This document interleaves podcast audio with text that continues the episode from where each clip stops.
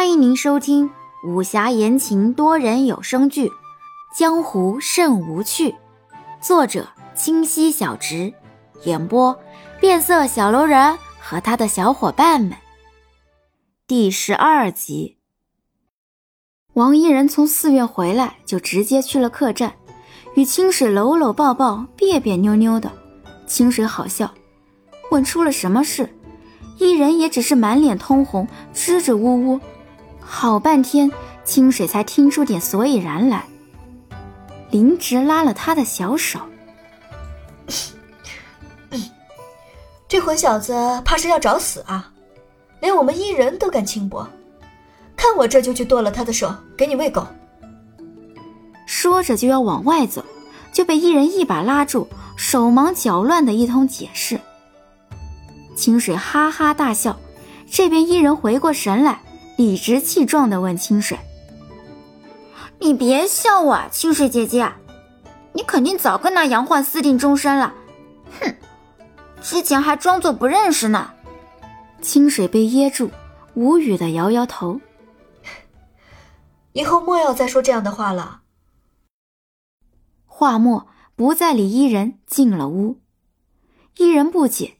想着今天林植还说杨焕的心上人就是清水姐姐，成日里魂牵梦绕的，但看着清水姐姐的表情，难道落花有意，流水无情？想不明白，伊人摇摇头。日入时分，望雨楼走火了，火势不大，毫无征兆的，却是后院厨子不小心着了火，厨房和马厩被点着了。从外看，还是映红了一片天。此时客人正刚要入睡，吓得拿起外袍就往外跑，院子一片混乱，惊叫声、怒骂声、撞击声，好不热闹。清水躲在树上偷笑，主意是杨焕提的，这火是他放的，不大，不会伤及无辜，只能先这样混进去再说了。杨焕在不远处给清水打了个手势。两人就从屋顶进去了，太混乱。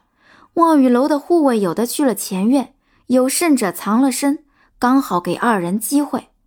两人分工找了一会儿，见外面声音渐渐平息，赶紧撤离。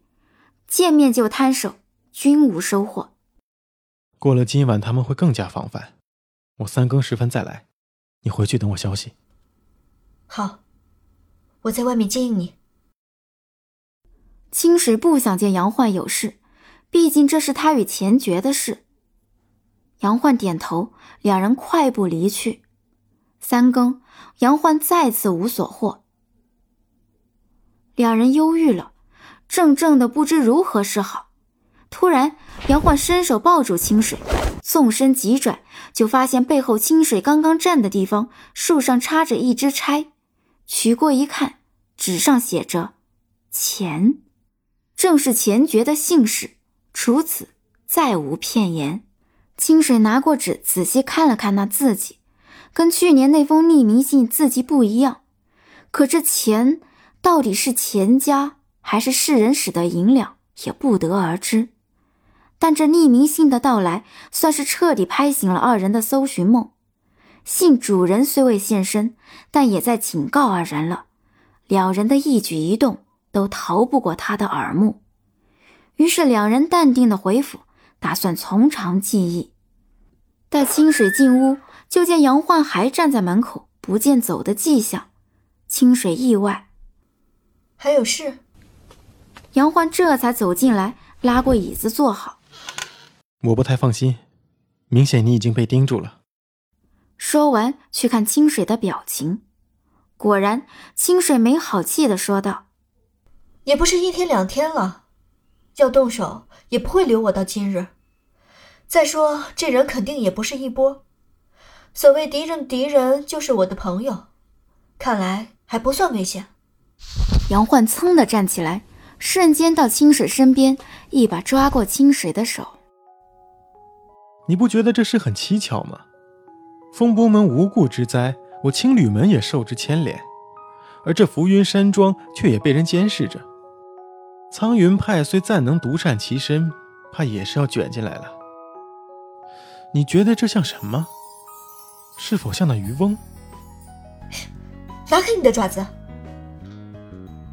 清水显然没想到杨焕来这一招，紧紧拉着他的手不放，也不去深究刚才杨焕的话，倒想起今日伊人与林植的对话，他噌的脸一下红了，就往后退了两步，边退边抽手。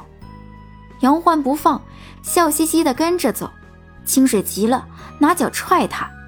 杨焕笑了：“你立马上床闭眼，熄灯了我就走。”无赖！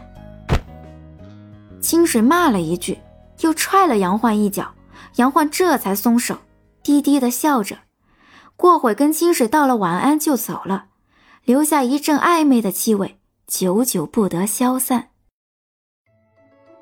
本集已播讲完毕，喜欢请右上角点击订阅关注哦。